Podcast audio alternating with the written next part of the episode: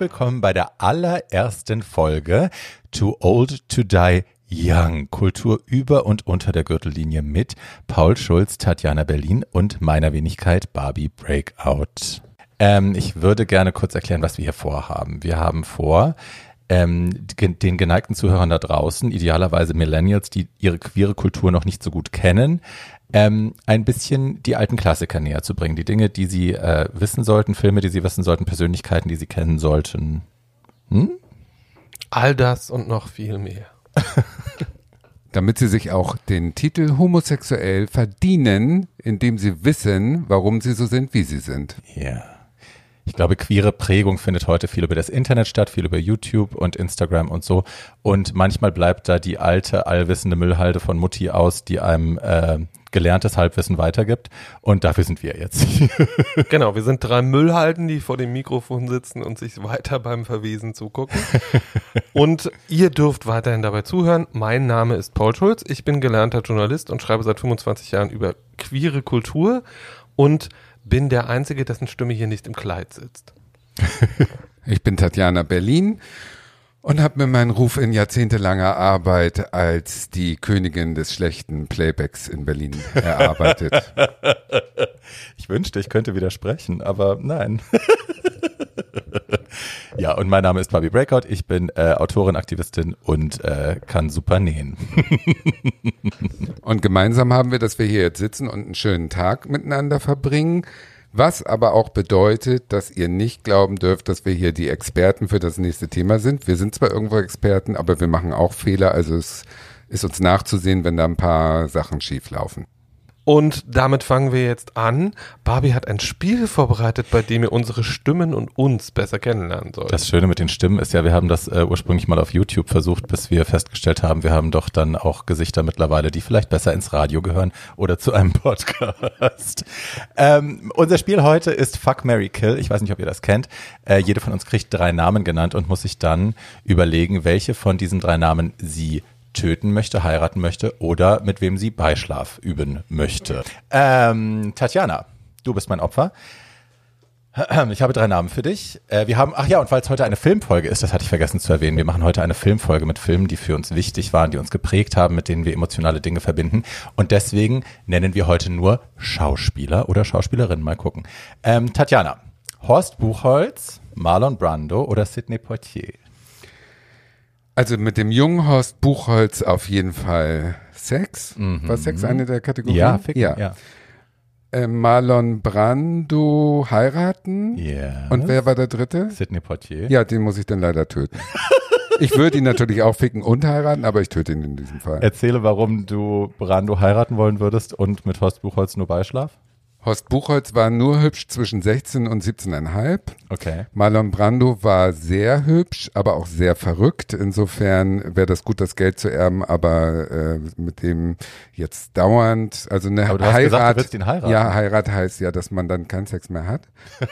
Insofern wäre das super.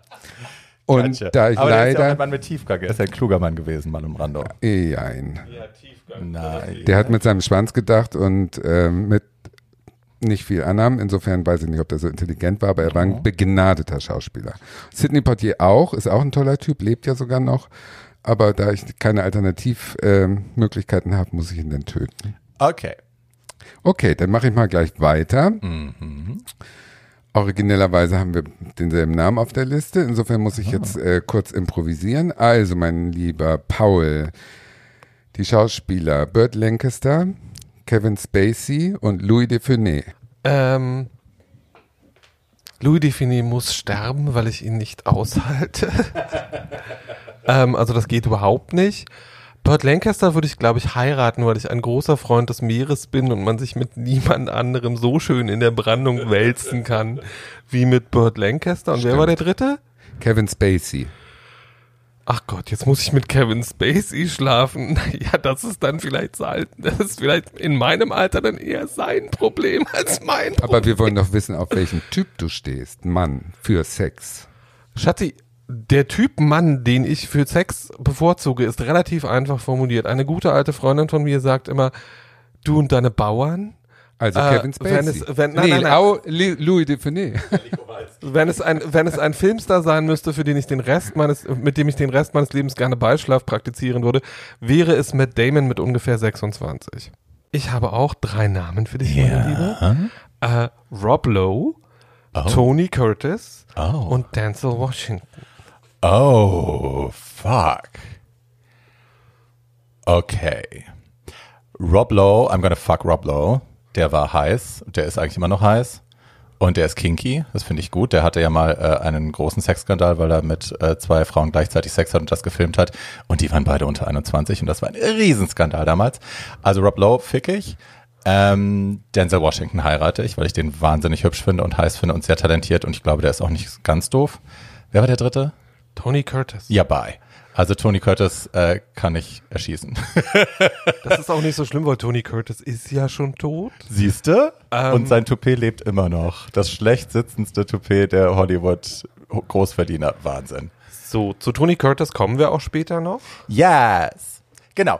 Jetzt nochmal zum Thema der Sendung. Und zwar sprechen wir heute von unseren Prägungsfilmen. Die Filme, die wir ähm, die uns das Herz erwärmt haben, die uns auch schon irgendwas Queeres haben spüren lassen, die uns irgendwo in eine richtige, in irgendeine Richtung geeicht haben. Filme, die uns heute noch beschäftigen und nachhaltig geprägt haben. Ich muss dazu vielleicht an dieser Stelle kurz erwähnen, dass ähm, Tatjana und ich diese Folge ja schon mal quasi gedreht haben, allerdings für YouTube. Ähm, nur da ist ja bei YouTube ist immer das Gebot, man muss sich kurz fassen, man muss es schnell machen. Und außerdem war Paul nicht dabei. Das heißt, wir werden heute natürlich über ein paar der gleichen Filme sprechen. Allerdings können wir dieses Mal in die Tiefe gehen. Aber Paul wird auch noch seinen Senf dazugeben. Und die Alte kennt sich mit Filmen ja auch aus. Also wenn es um die Filme geht, die dich überhaupt erstmal geprägt haben, richtig, die ersten Eindrücke, die unvergesslich blieben, hm. muss ich sagen, dass das irgendein Samstagnachmittag in den 70er Jahren war, als es nur drei Programme gab und im ZDF um 15 Uhr eine Frau auf dem Bildschirm erschien in einem roten Kleid, die wahnsinnige Atombrüste vor sich her trug. Und es war Marilyn Monroe in Niagara. Ja. und ich saß mit offenem Mund wirklich vom Fernseher meine Mutter kam rein und ich fragte, warum siehst du nicht aus wie die? Seitdem haben wir echt ein ziemlich gestörtes Verhältnis miteinander. Aber oh ich war geprägt auf meine Vorliebe für eine voluminöse Oberweite bei Frauen und auf Marilyn Monroe. Das ja. war eigentlich der Film, der diese ganze Hollywood-Begeisterung geweckt hat. Hatte das denn für dich einen Aspekt, wo du tatsächlich ähm, einen, einen sexuellen Reiz empfunden hast oder war es einfach nur die Faszination, dass jemand so aussehen kann? Das war die Faszination, dass jemand so aussehen kann. Die erste sexuelle Regung hatte ich äh, 1980, da war ich auch schon geschlechtsreif, da war ich irgendwie 13. Da gab es äh, ebenfalls im Fernsehen äh, das Musical Fame. Ja. Und das ist so eine New Yorker Tanzgruppe, die da ihre Abenteuer erlebt. Aber da hat einer mitgemacht, ein ähm, schwarzer Schauspieler, da, mir versagt immer noch die Stimme, der kam einfach da aus äh, The Hood äh, mit als Begleitung und hat da einen Tanz vorgeführt und wurde dafür dann genommen, obwohl er eigentlich gar nicht wollte. Und das war so ein Rough Boy, so ein mm. Straßenheini und da bin ich ausgelaufen vor dem Fernseher. Die Figur, von der da die Rede ist, heißt Leroy Johnson mm. ähm, und ist einer der ersten großen PUC Film- und Fernsehstars der 70er und 80er. Der hat danach auch noch in weiteren 100 Folgen von Fame die Serie mitgespielt. Oh, ähm, und wer wissen will, warum Tatjana davon so begeistert war, kann ihn einfach mal googeln oder kann auch einfach Fame googeln, weil das erste oder zweite Bild, was zu Fame kommt, ist Leroy Johnsons Audition, in, in, der, in der er kein Hemd trägt ähm, und aber sehr beeindruckend tanzt, was äh, Debbie Allen, die in dem Film seine Tanzlehrerin gespielt hat, zu sehr lustigen Bemerkungen sexueller Art hinreißt. Ich muss mal kurz auf die Toilette. genau, Tatjana braucht mal kurz 15 private Minuten. Wir sehen uns gleich wieder. Ja, bei mir war das tatsächlich damals das Kuckucksei. Nicht zu verwechseln mit einer Flug über das Kuckucksnest, das ist eine ganz andere Baustelle. Ähm, das Kuckucksei erzählt die Geschichte von einem jungen, schwulen jüdischen Mann in New York, der äh, in einem Travestietheater auftritt, dafür auch sich nicht entschuldigt. Also der äh, ist mit Leib und Seele Transe und ähm, ja, schämt sich dafür auch nicht. Ähm, der, also der Film behandelt seine ganz kurz seine Kindheit, dann ähm, die Zeit, als er eben in diesem Travestietheater arbeitet, die Männer, die er kennenlernt, findet die große Liebe, verliert die große Liebe, äh, streitet sich am Ende sehr mit seiner Mutter und ähm, kommt da aber als stolze, starke Person raus. Und das hat mich damals wahnsinnig inspiriert. Das war die erste Person dieser Art, die ich gesehen habe, wo ich mich wiedererkannt habe, wo ich das Gefühl hatte, guck mal, äh, der ist wie du, ähm, der eben nicht the butt of the joke war, ne? der nicht äh, eben nur dafür da war, in Frauenklamotten als Mann, äh, um ausgelacht zu werden, um verprügelt zu werden oder am Ende erschossen zu werden. Äh, und auch dieser Konflikt mit seiner Mutter hat mich wahnsinnig beeindruckt. Die Rolle seiner Mutter hat am Broadway noch tatsächlich Estelle Getty gespielt, also die, die später bei den Golden Girls die Sophia gespielt hat, die Großmutter. Genau, und als sie das gedreht haben, hat allerdings Anne Bancroft diese Rolle gespielt, weil ja. sie eine Oscar-Preisträgerin für die Rolle wollten und ähm, Estelle Getty nur ein Fernsehstar war. Ja, aber ich nehme Ihnen das nicht übel. Also ich finde, Anne Bancroft hat das wahnsinnig toll gemacht. Anne Bancroft hat das wahnsinnig gut gemacht. Ähm, was machst du denn im Schrank? ist auch nach wie vor eine Aber Arnold, was machst du da im Schrank? genau, ist auch nach wie vor einer der lustigeren Filmstylen der Filmgeschichte. Das Schöne an Harvey Feinstein ist, ähm, dass er tatsächlich also er hat nicht nur dieses Stück geschrieben und dann als Film inszeniert und selber in dem Film äh, sich selbst gespielt oder diese die Hauptrolle gespielt, sondern er hat eben noch die Scripts geschrieben für ganz viele Stücke, die wir heute kennen äh, als Musicals. Also er hat das, äh, die Adaption für La Cage voll geschrieben für den Broadway von Kinky Boots, von Hairspray. Ähm, der hat sich sehr verdient gemacht, um das schwule oder schwul thematisierte Musical, queere Musical, wie auch immer. Genau, und ist dabei sehr, sehr erfolgreich und sehr, sehr reich geworden, was ihm mehr als zu gönnen ist. Yes. So, der Film, der mich nachhaltig geprägt hat als, ich würde jetzt sagen, schwules Kind, ähm, war Victor Victoria ein Musical im weiteren Sinne, mhm. in dem Julie Andrews unter der Regie ihres Ehemannes Blake Edwards, äh, der auch solche schönen Sachen gemacht hat wie The Pink Panther und so, eine Frau spielt, die einen Mann spielt, der eine Frau spielt. ähm, und diese geradezu queere Geschlechterverwirrung. Das war das Erste, was mich an diesem Film nachhaltig berührt und angezogen hat. Aber das, was mich an diesem Film vor allem berührt hat, war, dass dieser Film eine zweite Hauptfigur hat, nämlich einen schwulen Mann Mitte wir sagen jetzt mal freundlich 50. ähm, gepflegte 50. gepflegte 50, sehr, sehr gepflegte 50, ähm, der vom wunderbaren Robert Preston gespielt wird, dem äh, Original Music Man am Broadway. Ähm, und der in diesem Film seine erste große Hollywood-Rolle hatte. Edwards war ein Freund von ihm. Und Toddy heißt. Und Toddy ist eine gepflegte, ältere Tunte Mitte 50 mit einem Sexualleben, mit Humor, mit einem eigenen Look und mit einer wichtigen, wichtigen, wichtigen Rolle in diesem Film. Und ich saß mit wahrscheinlich elf oder zwölf auf dem Sofa. Es war Mittwoch 19 Uhr im DDR-Fernsehen auf dem zweiten Programm kamen immer gute Filme um diese Zeit. Das war die große Hollywood-Schiene seiner Zeit. Und es lief Victor Victoria. Der Film dauert ungefähr zwei Stunden, ein bisschen was über zwei Stunden. Und danach war ich ein anderer Mensch, weil ich verstanden hatte, dass man als schwuler Mann nicht unglücklich älter werden muss, nicht keinen Sex mehr hat, wenn man über 50 ist und dass heterosexuelle Männer, zum Beispiel der wunderbare und sehr, sehr schöne James Garner in diesem Film, solche Sachen sagen, nachdem Julie Andrews ihm gesteht, dass sie übrigens kein Mann ist. Und er sagt, das ist mir völlig egal. Und James Garner war der erste Mann, den ich irgendwo gesehen habe, nämlich in diesem Fall im Fernsehen, der anderen Heterosexuellen, weil sie Schwule beschimpft haben, aufs Maul gehauen hat. Das war so richtig. ähm, und auch das war sehr, sehr schön. Victor Victoria ist ein toller Film. Victor Victoria war für, ich glaube, acht Oscars nominiert, hat davon keinen gewonnen. Das ging noch anderen queeren Meisterwerken so. Zu ein paar kommen wir heute noch. Ähm, und äh, ich kann den nur jedem wärmstens ans Herz legen. Filme, die nicht nur einen geprägt haben, sondern die man sich immer wieder angucken kann, gibt es auch viele eigentlich in meinem Leben. Mhm. Also da können wir jetzt äh, loslegen und aus den Vollen schöpfen. Ich glaube, diese Figur der Hollywood-Diva, die älter wird und gegen alle Widerstände trotzdem zum Schluss irgendwie triumphiert. Damit mhm. kann ich mich am ehesten identifizieren und da sehe ich auch meine Alterskarriere drin sozusagen. Ja. Ihr werdet alle noch euch wundern. Wir werden noch viel von ihr hören. Und da gibt es viele, viele Filme, die heutzutage vielleicht ein bisschen in Vergessenheit geraten sind, äh, mit großen Hollywood-Schauspielerinnen wie Bette Davis zum Beispiel. Was geschah wirklich mit Baby Jane, Ach, wo sie im Prinzip Film. auch eine Travestie-Rolle spielt, ja. weil sie da wirklich äh, angemalt ist wie ich in meinen schlimmsten Zeiten. Das Geile ist, dass sie das Make-up äh, ja selber quasi gemacht hat. Sie hat selber das entwickelt. Sie hat sich dick weiß geschminkt, dick weiß gepudert, was alle Falten noch mehr rausgeholt hat. John Crawford hat sie mal mit Entsetzen angeschaut und gesagt, was macht die mit ihrem Gesicht. Und dann hat sie äh, die blonde Perücke, die sie trägt, ist aus dem Fundus. Das ist eine alte John Crawford Perücke aus dem alten Film, die sie aus Rache quasi an John Crawford, die haben sich gehasst, hat sie diesen alten Pfiffi rausgeholt und aufgesetzt. Das genau. ist toll. Und sich auch nie abgeschminkt, sondern immer wieder nur während der gesamten Dreharbeiten neu raufgeklatscht. Und das kenne ich aus meinem Leben leider Gottes auch.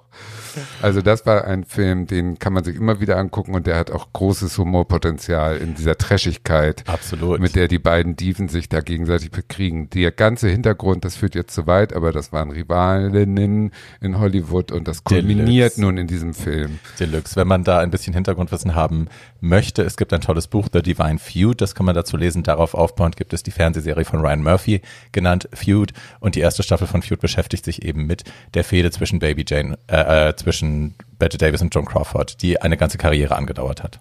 Genau, zehn Stunden Hintergrundmaterial zu den Dreharbeiten von Whatever Happened to Baby Jane. Eine große Freude. ähm, womit wir ja irgendwie bei Frauen in Filmen sind, die uns nachhaltig geprägt haben oder Frauenfiguren. Mhm. Ähm, und ich glaube,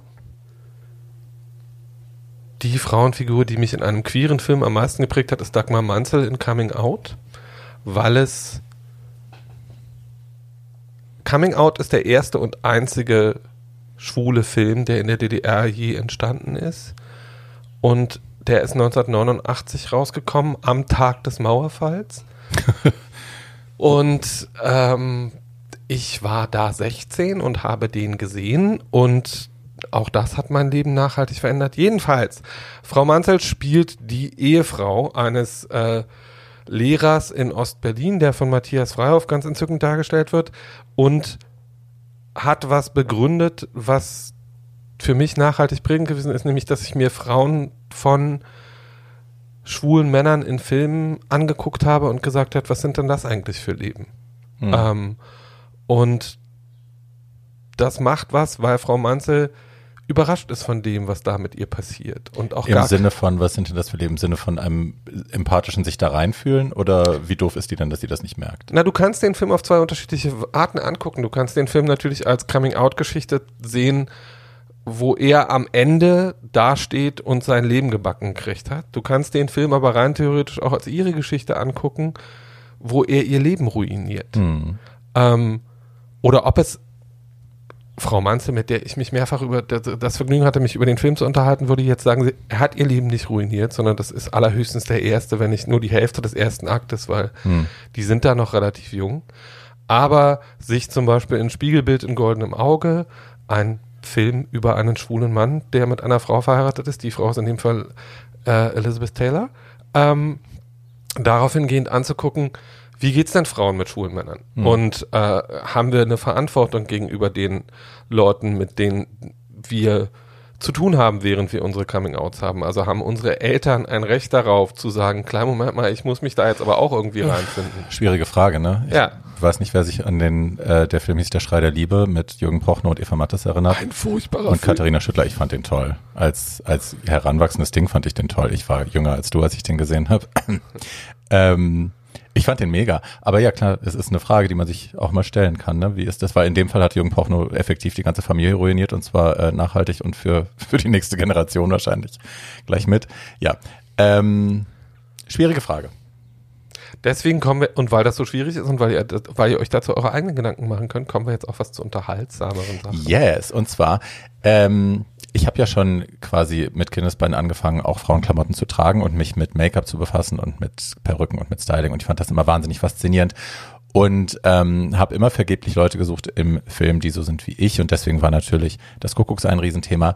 Und dann 1994 kam Priscilla und Priscilla war damals ein ein Feuerwerk an äh, ja ich weiß gar nicht, wie man es beschreibt, ein, ein, Feuerwerk von, von Blödsinn eigentlich. Es war wahnsinnig bunt, es schien wahnsinnig echt, es basiert tatsächlich auf einer wahren Geschichte.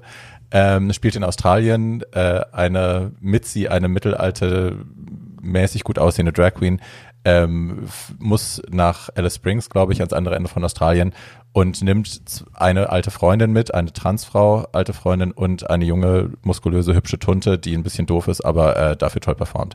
Und die fahren im Bus, in einem ge gekauften Bus, in einem Barbie-Camper, fahren sie quasi quer durchs Outback.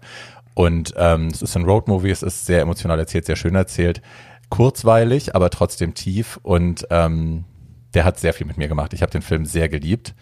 Äh, und dann kam, ich glaube, ein Jahr später kam dann quasi die für den heterosexuellen Markt angepasste Version, nämlich Tu Wong Fu, Thanks for Everything, mit Heterodarstellern äh, einer, also man merkt so die Geschichte, es fehlte die Tiefe, es fehlte das Authentische. Es war plötzlich nicht mehr echt, sondern es waren halt Heteros, die Frauenklamotten anziehen, damit Heteros drüber lachen können. Und das fand ich grauenhaft. Es ist immer schrecklich, wenn Hollywood versucht, aus irgendeinem Indie-Erfolg äh, noch einen letzten Dollar rauszumaken, indem sie ein Remake machen. Also da haben sie halt ja. äh, die damals großen Namen genommen.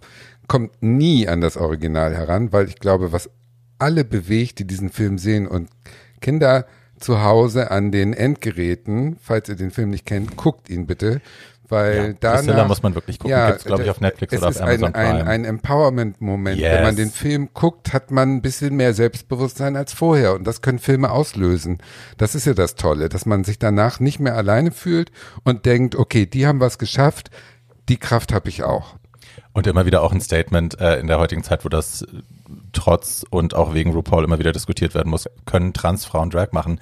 Äh, haben sie schon immer, werden sie immer und ja, können sie super machen und auch in diesem Film sieht man das. So, aber äh, Priscilla ist ein großes, großes äh, sehr emanzipatorisches Vergnügen und gehört gesehen. Ja. Das hätten wir schon mal festgestellt.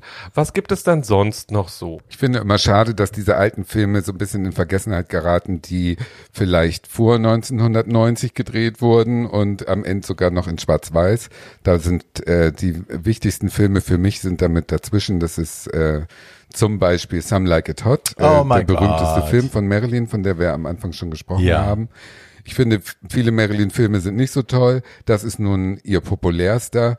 Den kann man auch gut sehen. Der hat eine tolle Botschaft. Da spielen auch zwei Damendarsteller mit. Mhm. Äh, Marilyn Tony Curtis, von dem wir vorhin schon gesprochen genau, haben. und Jack Lemmon.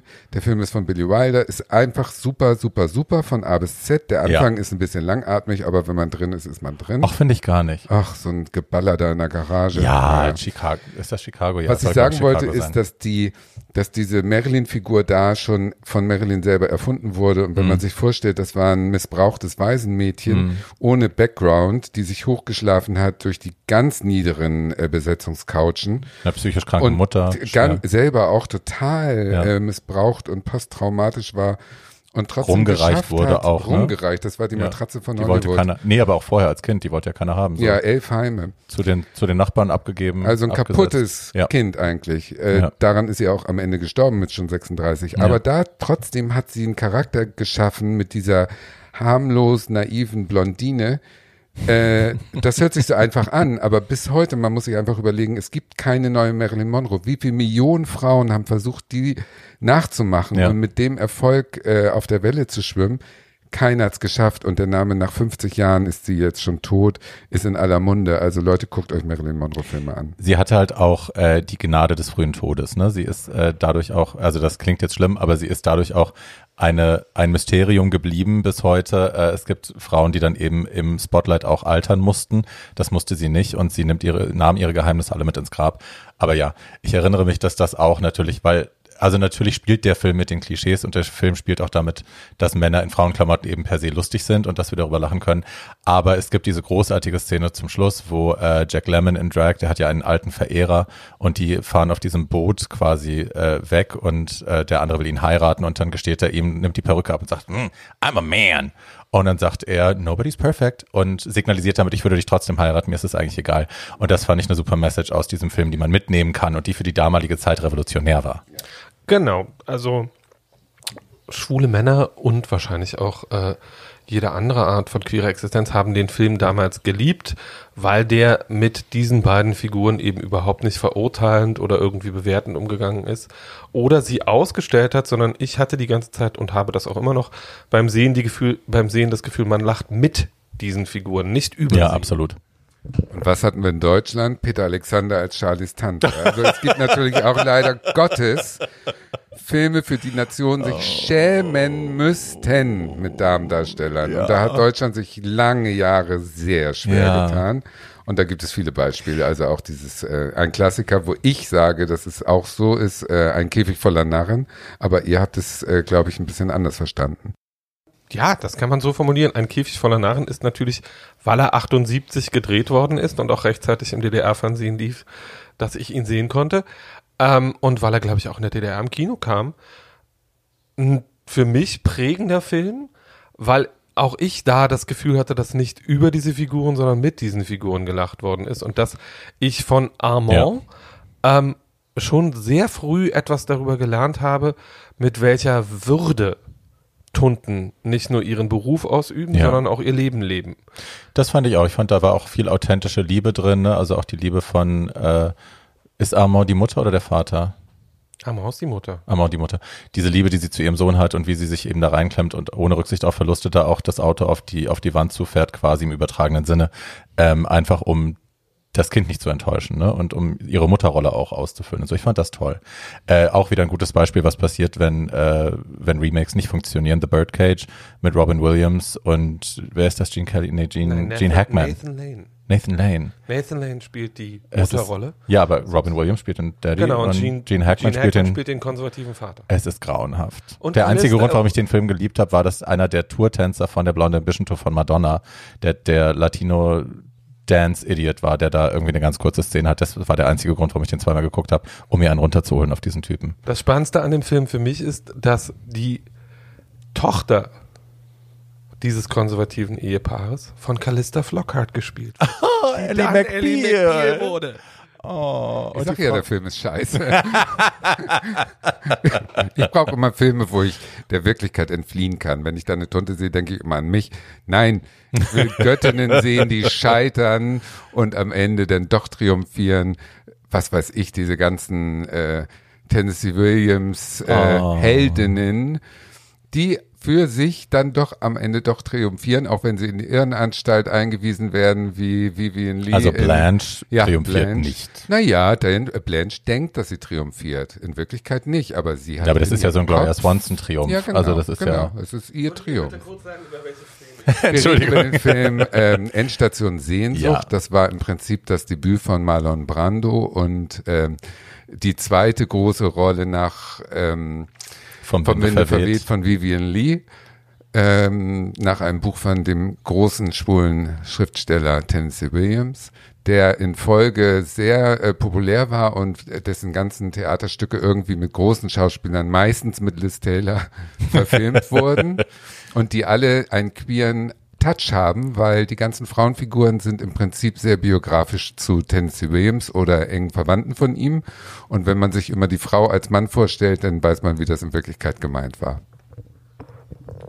Naja, oder es gab so schöne Sachen, die es auch in allen Filmen gibt. Also die Figur, die der unfassbar attraktive Paul Newman in Oh. Katze aus dem heißen Blechdach spielt, ist im Theaterstück noch ein eindeutig schwuler Mann Genau. und ist dann im Film auf einmal Alkoholiker. Alle wissen warum. Mit Writers Block. Äh, mit Writers Block und es macht auch wenig Sinn in dem Film, warum dieser Mann jetzt nur, weil, er- weil er Alkoholiker ist, Writers Block hat.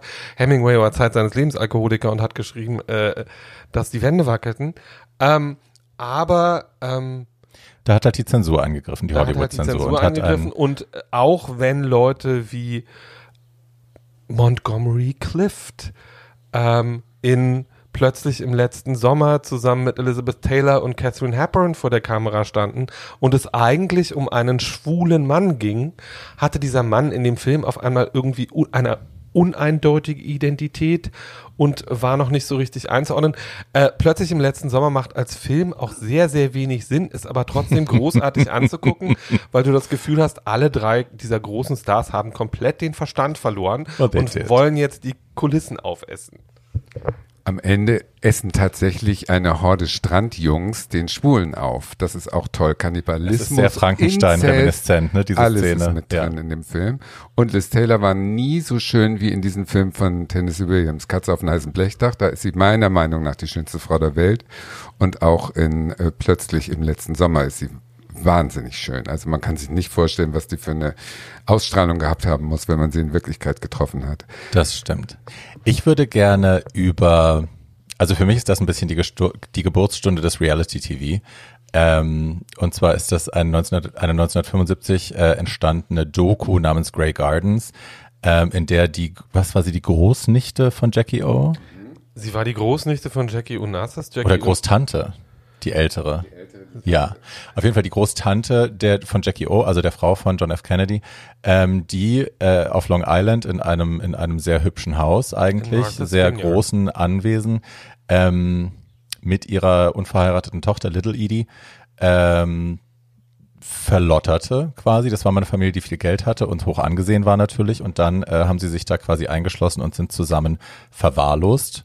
Die alte Frau und ihre Mutter haben äh, auch vor laufenden Kameras da dann Katzenfutter gegessen und so, weil man sich einfach nicht anders zu helfen wusste. Das Haus wurde einmal vom Gesundheitsamt geräumt und zwangsgereinigt, weil die Nachbarn sich beschwert hatten über den schlimmen Geruch, weil es da so schlimm gerochen hat. Und es gibt eben dokumentarisches Material. Es gibt einen Dokumentarfilm namens Grey Gardens, wo man die Frauen dabei beobachten kann, wie sie da hausen. Das ist ein bisschen Big Brother auf alt äh, und wahnsinnig tragisch, gleichzeitig irrsinnig inspirierend. Also gerade die Little Edie, die Tochter, hatte Alopecia, da sind alle Haare ausgefallen, aber die hat sich dann äh, mit den wenigen Mitteln, die sie hatte, äh, Klamotten um den Kopf gewickelt, Röcke um den Kopf gewickelt, die sie gleichzeitig noch als Cape getragen hat und macht Choreografie im Wohnzimmer. Ähm, irrsinnig toll. Also das, was ich an Grey Gardens, den ich immer die Original Hoarders nenne, ähm, ähm, am beeindruckendsten fand, ist eben Little Edie, die in diesem ja. eigentlich kompletten und unfassbar verarmten Chaos darauf besteht, eine Stilikone zu sein. Was sie ja auch wurde nach Was ihrem sie ja Tod. auch wurde. Nach ähm, ihrem Tod. Ähm, und ähm, es gibt natürlich, wenn jemand sich diesem Film vorsichtig annähern will, bevor er sich mit den Originalen beschäftigt, eine äh, Spielfilmfassung äh, mit Jessica Lange und Drew Barrymore yes. von 2000 drei neun. neun, neun. Äh, die man sehr gut gucken kann und die einen sehr schicken Film abgibt, aber Maske technisch tatsächlich auch super. Also Jessica Lang sieht wirklich aus wie wie Big Edie, also wie die alte Edie Bouvier Beale. Ähm, ist irre. Die sieht dir wirklich sehr ähnlich. Genau, es ist ein großartiger Film, aber das queere oder schwule, ich glaube queere, äh, Meisterwerk ist das Original ja. ähm, von 75. Und wer den einmal gesehen hat, und ich glaube, das ist auch der Marker für gute Filme, wird den nie in seinem Leben wieder vergessen. Absolut. Und besonders toll ist die diese Pipi Langstrumpf-Attitüde. Also ich mache die ja. Welt, wie sie mir gefällt. Das hat die drauf. Und ja. das ist ja auch was, was in jedem schwulen Jungen und äh, homosexuellen Menschen steckt, dass äh, man merkt, man ist anders und man kreiert sich trotzdem seine Welt so, wie sie einem gefällt. Man muss ja. die Stärke haben. Und selbst diese Frau, die vorgeführt wird, in meinen Augen Absolut. sehr, also das ist natürlich schon ganz, Obwohl ganz, sie das ja hergestellt hat auch. Ne? Sie ist ja zu den, zu denen hin und hat gesagt, dann ja, filmt uns doch, gib uns Geld und dachte, uns. das macht sie weltberühmt. Aber ja. lange Rede, muss sich jeder sein Urteil selber bilden, aber es ist schon krass. Trotzdem ist die in sich, hat die ihre Würde und hat ihren Elan und hat ihren Glauben an sich selber. Und das ist ja das, was uns so anmacht an diesem Film. Diese Würde für, oder diesen, diesen Glauben und die Kraft an sich selber. Diese ganzen gescheiterten äh, Existenzen, die irgendwie trotzdem noch weiter rattern. Ich glaube, das ist mit das ist ein Grund, warum so viele schwule Männer oder ja, ich sage jetzt einfach mal schwule Männer, sich mit diesen Frauen oft identifizieren können, obwohl da kein schwuler Subtext ist. Ne? Ob es eine Liza ist, eine Marlene ist, ähm, eine Betty Davis oder jetzt eben äh, Little Edie bei Grey Gardens, dass man sich damit identifizieren kann in einem Umfeld, das einem nicht wohlgesonnen ist und das einen nicht zum Erfolg prädestiniert, dass man sich in seiner Fantasie trotzdem als Sieger inszeniert und auch trotz der unwegsamen Umstände irgendwie da gestärkt rauskommt, weil man einfach an sich selber glaubt und seine, sich seine eigene Realität schafft und an etwas glaubt, was größer ist als das, in dem man gerade steckt. Ja. Wenn wir gerade dabei sind, über etwas zu sprechen, das größer ist als das, in dem man gerade steckt. Orlando. Ähm, oder. Da bin ich raus. War das nicht Tilda Swinton? Genau. Orlando ah. war Tilda Swinton. Orlando ist eine Virginia Woolf-Verfilmung, eine Romanverfilmung von 1992 und der jedenfalls mir zu, gegenwärtig erste queere Film, den ich je gesehen habe. Orlando spielt eine Figur, die äh, Gender non-conforming. Tilda Swinton spielt eine Figur, die erstmal ist sie offensichtlich unsterblich. Zweitens wechselt diese Figur innerhalb dieses Films, glaube ich, zwei oder dreimal das Geschlecht. Ähm, also sie wird als Frau geboren am Anfang des Films, hat dann Beziehungen mit russischen Grafen und es gibt wunderschöne Szenen auf, auf Schlitten in, auf vereisten Seen und so und dann schläft sie irgendwann unter einem Baum ein und wacht als Mann wieder auf. Passiert mir auch ständig. Ja, das, Liebelein, den Baum würde ich gerne sehen.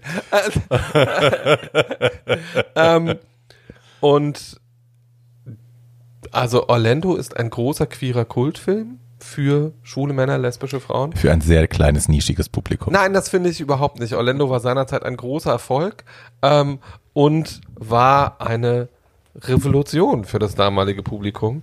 Tatjana schüttelt die ganze Zeit mit dem Kopf. Nein, nein, erzähl weiter. Ähm, aber Orlando ist ehrlich gesagt nicht der Film aus den 90er Jahren, äh, den ich für mich, wenn ich mir einen aussuchen müsste, ähm, immer, immer, immer wieder gucken müsste. Entschuldige das, bitte, Paul. Ja. Apropos Virginia Woolf. Ah ja. Den Witz musste ich leider bringen. Diese Überleitung, die schreit danach. Ich muss mich einmischen, ich muss dazwischen gehen. Es gibt einen Film, der heißt ähm, Wer hat Angst vor Virginia Woolf? Der Filmtitel ist ein bisschen irreführend. Es hat nichts mit Virginia Woolf zu tun. Es hat nichts mit Angst und Horror zu tun. Doch. Es ist einfach nur ein wahnsinnig unterhaltsames Ehedrama, schwarz-weiß aus den 60er Jahren. Ja, ihr denkt, ach, die alte Frau redet wieder von vorm Krieg. Tut sie, aber guckt ihn trotzdem. Liz Taylor und Richard Burton auch in Wirklichkeit ein äh, sich in Streit und äh, sexueller Wiedervereinigung mehrfach zugetanes Ehepaar spielen sich da die Seele aus dem Leib. Es ist eine zermürbende Nacht mit einem leichten Happy End im Morgengrauen in meiner Interpretation und sensationell gespielt und äh, das ist überhaupt noch ein ganz, ganz heißer Tipp. Ja, äh, man kann das so sagen. Also, äh, Wer hat Angst vor Virginia Woolf ist ein toller Film über ein Ehedrama. Man kann auch einfach sagen, es ist eine Schlacht, weil sie tun einfach zwei Stunden lang nichts viel mehr als was, naja, viele schwule Männer jeden Abend tun, trinken und sich anschreien. Hey, das kann ich sogar alleine. und äh, es ist des, also für mich ist dieser Film äh, deswegen so wichtig, weil das das erste Mal war, dass ich dachte, Gott sei Dank bin ich schwul. Und mir, und mir wird diese Art von Ehe auf jeden Fall. Oh, äh, girl. Äh, äh, little did you bleiben. know, little did you know. Little did you know. Naja, also ich hatte war, so eine Ehe. Na, das, das stimmt auch wieder, aber es gab ja jedenfalls, als ich jung war, hatte schwul immer drei Vorteile. Man musste nicht zur Armee, man musste, man musste nicht Kinder alt werden und man musste nicht heiraten. Und man musste das nicht alt wir, werden. Das haben wir inzwischen ja alles hingekriegt. Man wurde vorher getötet oder starb an AIDS. Aber Leute, das ist auch das große Thema aller Homosexuellen, das Thema Lebenslüge. True. Bei den beiden geht's um die riesen Lebenslügen, die in der Nacht aufgedeckt werden. Okay, nicht besonders subtil, ich gebe Paul vollkommen recht. Es ist viel Geschrei, aber am Ende ist es eine ganz zarte Liebesgeschichte, die durch die Realität kaputt gemacht wurde und die decken ihre Lebenslügen auf mit Hilfe eines erfundenen Babys. Also es wird noch ein bisschen absurd und am Schluss vielleicht kriegen sie die Kurve für eine glückliche Ehe. Und das finde ich toll, da könnte ich immer noch weinen. Ich glaube, das Wichtige, was man zu dem Film auch nochmal sagen muss, das Ganze basiert auf dem Theaterstück eines schwulen Mannes. Natürlich, natürlich, wovon sonst? Also. Ich würde gerne, ich bin ja kein riesengroßer Musical-Freund, aber es gibt zwei Musicals, die mich ähm, tatsächlich sehr geprägt haben mit äh, einigen Jahren dazwischen. Ich muss jetzt gerade mal gucken, Rocky Horror Picture Show war 1975 und Hedwig and the Angry Inch war 2001 und trotzdem haben die beide in meinem Leben einen sehr wichtigen Platz. Ähm, ich habe ich war auf Sprachaustausch in England und lag krank auf der Couch meiner Gastfamilie, einer sehr, wie sagt man das, einfachen Familie, wollen wir es mal so formulieren. Ähm, die mir diesen Film angemacht haben aus irgendeinem Grund. Äh, den soll ich doch mal gucken. Sie werden gewusst haben, warum, Liebe.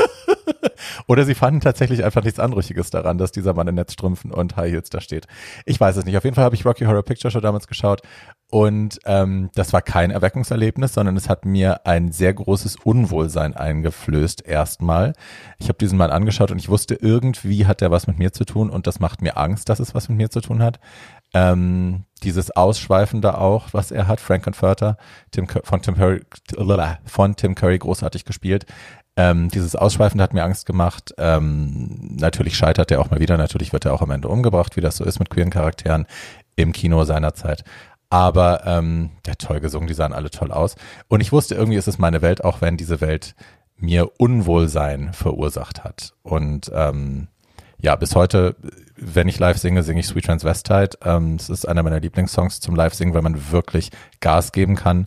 Ähm, ja, und es war einfach, es war und ist ein toller Film, den man gesehen haben muss. Guck mal, als ich das erste Mal Rocky Horror Picture Show gesehen habe, war ich 13 und so hormonumnebelt, dass ich überhaupt nicht dazu gekommen bin, mich auf irgendwas anderes in dem Wegen Film zu Rocky? konzentrieren, als auf Rocky, der halbnackt und in Goldlemmy-Shorts da rumsaß. Ich fand Rocky ja komplett unspannend. Ich fand Brad heiß.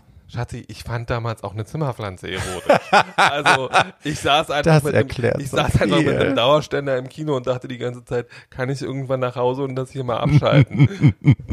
Guck mal, wie unterschiedlich wir sind, nicht? Und das Musical, was mich am meisten geprägt hat und wo ich mit Dauerständer im Kino saß, war Funny Girl mit Barbara Streisand. Nicht den Machen Ständer wegen Barbara an, Streisand, oder? sondern wegen Okay. Oma Sharif.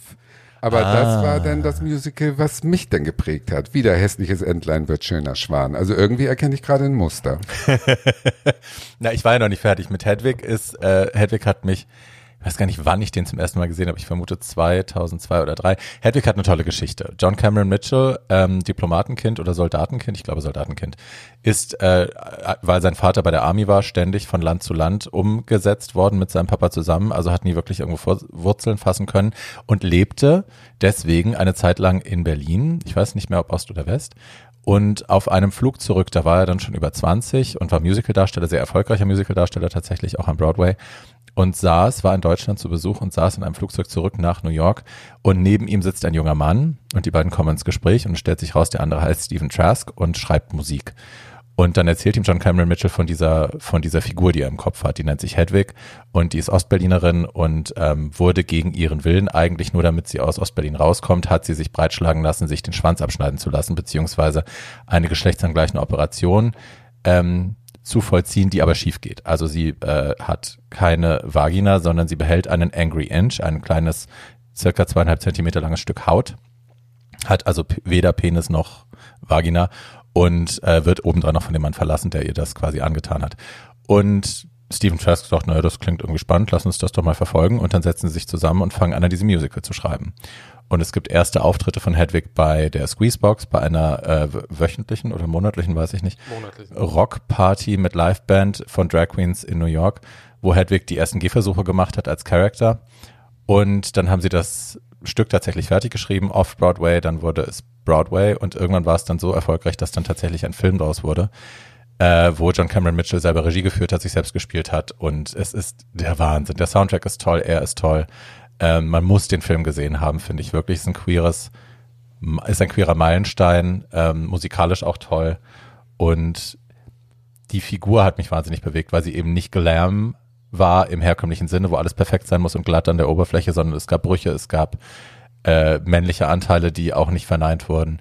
Ähm, und es hat, es hatte halt ganz viel Schmutz unterm Nagel und das mochte ich sehr, sehr gerne und das hat mir auch sehr gut getan für mein eigenes Drag. Und Rocky und Hedwig verbindet nämlich verbindet natürlich noch was anderes, nämlich dass sie beide Rock-Musicals sind. Yes. Also sie sind keine Ach, deswegen mag ich die. Naja, sie sind halt, sie sind halt keine klassischen irgendwie eine Frau in einem eleganten Kleid geht eine große Schuhtreppe runter und singt dabei ein Liedmusical. Hallo, Dolly. Ähm, sondern, äh, genau, Mame oder wie ich es immer nenne, Lame. Und, in, ähm, ähm, sondern es sind natürlich Geschichten, äh, die was mit uns zu tun haben und in denen es queere Figuren gibt. Da fällt mir noch einer ein, den kein Mensch kennt, höchstwahrscheinlich ein spanischer Spielfilm, der heißt 20 Zentimeter. Nach dem 20 Zentimeter Schwanz, jetzt reden wir nicht mehr von in Angry Inch, sondern von einem Big Dick. Eine Transe aus Spanien, die an, an dieser Schlafkrankheit Narkolepsie. Narkolepsie leidet, genau. Und immer an unpassenden Momenten einschläft und sich dann Also in wilden, ja, ja, eine, eine Prostituierte, Ja. genau, in wilden in wilden ähm, Musical-Nummern äh, diese, diese Schlafphasen verbringt. Was war die erste Nummer davon Blue träumt, so, ne? ja, ganz so eine tolle durchgeknallt. Und das ist so ein spanischer Film in der Tradition von Almodovar, Almodovar und äh, wer den findet, sollte sich den Ach, reinziehen, der weil der ist bunt, lustig und auch ähm, am Ende ist es eine starke Frauenfigur, trotz all dieser Defizite. Absolut und es ist auch, also ne, der, der queere Faktor da drin ist, äh, ja, ist sehr deutlich und äh, es ist very empowering. Liebt den sehr. Zu Almodovar machen wir irgendwann mal eine extra Folge, weil da gibt es ja. viel, viel, viel zu besprechen. Ähm, das einzige, was ich jetzt noch habe, To Something Completely Different, ganz einfach, weil er für mich so wichtig ist und weil er, glaube ich, was ist, was viele Leute noch entdecken können, äh, wäre ähm, ein Film, der mal die meisten Oscar-Nominierungen hatte, die es je für einen Film gegeben hat really? und der keinen davon gewonnen hat und das ist The Color Purple. Oh. Und The Color Purple der hat nicht ist einen einzigen Oscar gewonnen? Der hat nicht einen einzigen Oscar gewonnen, das war damals ja. ein wahnsinniger Skandal. Und jetzt lass uns nochmal über Hollywood sprechen und über Mac, also das ist doch Schwachsinn. Genau, ja. Äh, genau, es ja. ist auch es ist auch meiner Meinung nach eins der großen rassistischen Verbrechen, die Hollywood begangen hat. Ähm, The Color Purple basiert auf einem unfassbar guten und unfassbar tollen Buch, das äh, heißt genau wie der Film Die Farbe Lila auf gut Deutsch und ist von Alice Walker und erzählt die, Gesch und erzählt die Geschichte eines misshandelt, erst eines misshandelten Mädchens und dann die Geschichte Sealy. einer misshandelten Frau, Sealy. Und Sealy wird mit einem Mann verheiratet, der sie nicht liebt und der sie eigentlich ähm, zu einer ja, Arbeitssklavin? Naja, ich würde nicht gerne Sklavin sagen in ah, dem okay. Zusammenhang, aber True. zumindestens, äh, der sie nur dazu benutzt zu arbeiten und ihr die ganze Zeit sagt, dass sie hässlich ist und dass sie nichts kann und dass sie dumm ist. Und sie schlägt. Ähm, und sie schlägt und zwar so richtig doll. Mhm. Ähm, und äh, die ihre Persönlichkeit dadurch entdeckt, dass sie sich, also der Film spielt, das muss man glaube ich dazu sagen, in den 30er Jahren in den USA, in den Südstaaten und ist äh, und einer sie ist schwarz. Und sie nein so ist einer also alle Hauptfiguren in diesem Film sind POC das ist das erste der erste große Versuch äh, einen Roman in dem alle Figuren POC sind, für ein Mainstream-Publikum aufzubereiten. Ist tatsächlich, man muss es retrospektiv leider so sagen, es ist revolutionär gewesen, dass kein weißer Held da war, der die Schwarzen rettet, sondern dass die Schwarzen quasi selber selbstbestimmt leben und arbeiten und funktionieren in diesem Film. Genau, dass aber auch die Bösewichte in Anführungsstrichen in diesem Film mhm. äh, schwarze Männer sind und die Heldinnen in diesem Film sind äh, POC-Frauen. Celie verliebt sich in eine von diesen POC-Frauen, nämlich in, die, Shook. Äh, in Shook Avery, eine Nachtclub-Sängerin, ähm, die bisexuell ist und mit der oh ja, äh, mit der CD zum ersten Mal sowas wie befriedigenden Sex hat. Ähm, und aber Schutz haben sie wirklich Sex im Film nicht? Im Film küssen sie sich. Ja, aber ich habe das immer so gelesen, dass sie danach auch Sex haben. Im Buch ist das äh, nicht deutlicher, aber es ist die, die Möglichkeit ist sehr vorhanden. Hm. Ähm, und ähm, Celie emanzipiert sich in diesem Film. Ich glaube, das Bemerkenswerteste an diesem Film ist, dass es nicht nur ein großes queeres Meisterwerk ist, sondern dass dieses große queere Meisterwerk vom Regisseur gemacht ist, der Hollywood Mainstream maßgeblich zu verantworten hat, nämlich von Steven Spielberg. Tatsächlich. Ähm, wow. Und ähm, also alles an alles an diesem Film, bis auf den Regiestu Regiestuhl, Regie Stuhl ist auch so kein einfaches Wort, ähm, ist mit äh, POC Powerhausern besetzt. Also selbst der Soundtrack ist von Quincy Jones, also jetzt auch nicht von irgendwem. Ähm, und wer einen sehr und es ist das Filmdebüt von Oprah Winfrey. Das muss man, glaube ich, dazu sagen. Die war dafür auch für einen Oscar nominiert als beste Nebendarstellerin. Und wer einen sehr vergnügten, sehr emotionalen und sehr tollen Nachmittag, Abend oder Morgen haben will, sollte sich unbedingt The Color Purple angucken, gerne mehrmals. Ich weiß nicht, ob erwähnt wurde, dass Whoopi Goldberg die Hauptrolle spielt Nein. bisher. Nein. Und die Rolle, Fun Fact am Rande, wurde zuerst Tina Turner angeboten, die abgelehnt hat mit den Worten, warum soll ich etwas spielen, was ich gelebt habe? Könnt ihr so mal sehen. True. Und insofern jetzt für heute. What's Love Got to Do With It? Die Tina Turner Story mit Angela Bassett in der Hauptrolle kann man auch das gut noch mal alles gucken. noch in der zweiten Folge. Jetzt sind wir erstmal durch und bedanken uns bei euch allen. Yes. fürs Zuhören, fürs Mitspielen, fürs äh, Nachgucken, weil nachgucken könnt ihr. Äh, dieser Podcast ist auch eine Informationsmaschine.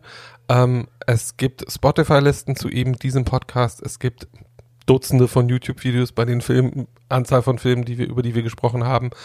Äh, das alles werden wir verlinken. Und Barbie sagt euch jetzt noch, wie ihr mitspielen könnt. ihr könnt mit uns in Kontakt treten, wenn ihr mehr Informationen haben wollt, wenn ihr Anregungen habt, Kritik habt, wenn ihr einen Shitstorm habt, ähm, dann könnt ihr den bitte gerne an unsere E-Mail-Adresse schicken, nämlich äh, to old to die young podcast at gmail.com und das to ist jeweils eine Ziffer, nämlich die Zahl 2. Also too old to die young podcast at gmail.com. Unter genau dem gleichen Namen findet ihr auf Spotify auch Musik, die ihr euch anhören könnt. Das sagt sie jetzt. Ob sie das wirklich schafft, das zu vorbereiten, wir gucken mal. Tschüss. Auf Wiedersehen. Wir wünschen viereckige Augen, offene Ohren und ein offenes Herz. Habt es schön. Yeah.